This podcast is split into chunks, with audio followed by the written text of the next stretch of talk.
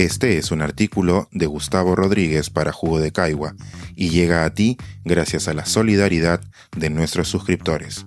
Si aún no estás suscrito, puedes hacerlo en www.jugodecaigua.pe. Patinadas de nuestras mentes. Bebedores de cloro, Vargas Llosa y quien escribe, unidos por los sesgos. A principios de la pandemia, un conocido mío empezó a publicar en Facebook sus experiencias bebiendo dióxido de cloro. Mientras más trataban sus amigos de disuadirlo, más pruebas mostraba de lo equivocados que estaban no solo ellos, sino también los medios más prestigiosos y las agencias sanitarias del primer mundo. Era admirable su malabarismo retórico para sostener una verdad alterna que la ciencia refutaba. Por entonces también noté que una señora se había convertido en su escudera. Lo defendía con arengas y también colgaba enlaces a supuestas pruebas irrefutables. Juntos eran dinamita. Hace poco, sin embargo, la interacción entre ambos tuvo un giro inesperado. Cuando Keiko Fujimori pasó a la segunda vuelta electoral y mi conocido publicó su rechazo, la señora empezó a mostrarle los colmillos en vez de echarle porras. Sus debates larguísimos me causaron gracia, pero nada me ocasionó tanta impresión como leer que mi conocido le exigiera a la doña que no se valiera de noticias falsas para engañar a la gente. Se entenderá mi cortocircuito. ¿Qué ha llevado a tantas amistades que creían pensar parecido a no reconocerse en estas elecciones? ¿Cómo así la gente puede cometer incoherencias dignas de ser escuchadas con risas grabadas? ¿Qué ha hecho que Vargas Llosa haya arriesgado su reputación intelectual al señalar un supuesto fraude sin pruebas y que, sin quererlo, haya legitimado posteriores actos violentos en Perú parecidos a los del trumpismo en el Capitolio?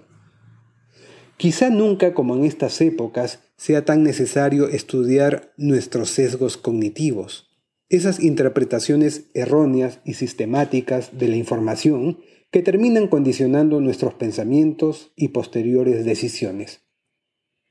Cuando era niño leí en un selecciones del Reader's Digest una anécdota que hoy puedo explicar gracias a esa definición. Una escritora relataba que ella cocinaba el asado siguiendo un truco de su madre que había aprendido de pequeña. Cortaba en dos el trozo de carne y así decía asegurarse un cocido parejo y sin resecamiento. Cuando un día su madre la visitó y escuchó esta explicación, se carcajeó. Hijita, yo hacía eso porque nuestra cacerola era muy chica. Este sesgo de observación selectiva para esa niña era mejor creer que su madre era una super cocinera y no una señora con déficit de utensilios. Es uno de los tantos que pueblan la mente humana a cada segundo. Se dice que los sesgos ayudaron al Homo sapiens a sobrevivir en su evolución.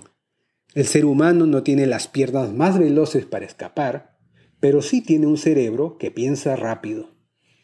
El órgano que largamente nos diferencia de las demás especies procesa millones de datos por segundo y, en aras de la eficacia en situaciones de peligro, utiliza atajos para tomar decisiones. Esta estrategia implica servirse de experiencias del pasado para tomar una decisión que luego, ya con calma, trataremos de explicarnos racionalmente. Cierta vez le expliqué a mi ex esposa por qué había decidido comprar un auto que excedía nuestro presupuesto. Le hablé de tecnología, de valor de reventa y hasta de ahorro de combustible.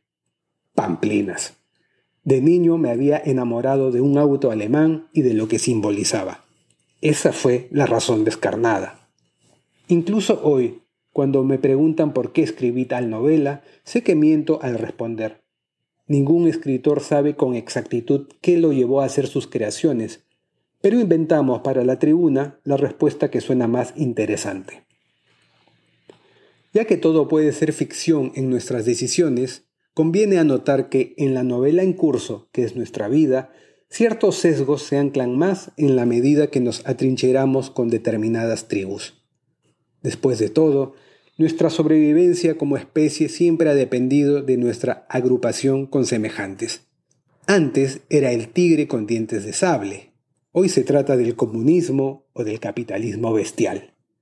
En ambos escenarios, los neurotransmisores siguen siendo los mismos. En las últimas décadas, desde que Vargas Llosa vive en España, para sus admiradores no fanatizados ha venido siendo clara su cada vez más profunda relación con las derechas que se alejan de la moderación. Lo fascinante de nuestros autosecuestros en determinadas burbujas es que ocurren casi sin darnos cuenta, rodeados de cortesías y de pequeñas gratificaciones que nos pasan desapercibidas.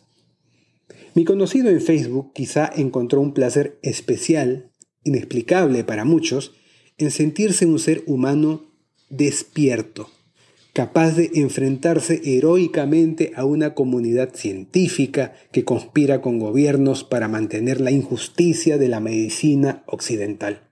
Un guerrero digno de las películas. Tal vez una manera de sobrevivir ya no al megalodonte, sino a una existencia opaca que no le aporta nuevos retos, cual Quijote que confunde molinos con gigantes. Vargas Llosa, quizá, se dio a la heurística de otorgarle más valor y credibilidad a la primera información que confirmaba sus creencias acumuladas y optó por caer en el llamado sesgo de statu quo. Acomodaré todo mi talento, aunque eso implique traicionarme, en aras de mantener un esquema social que no debe ser abolido.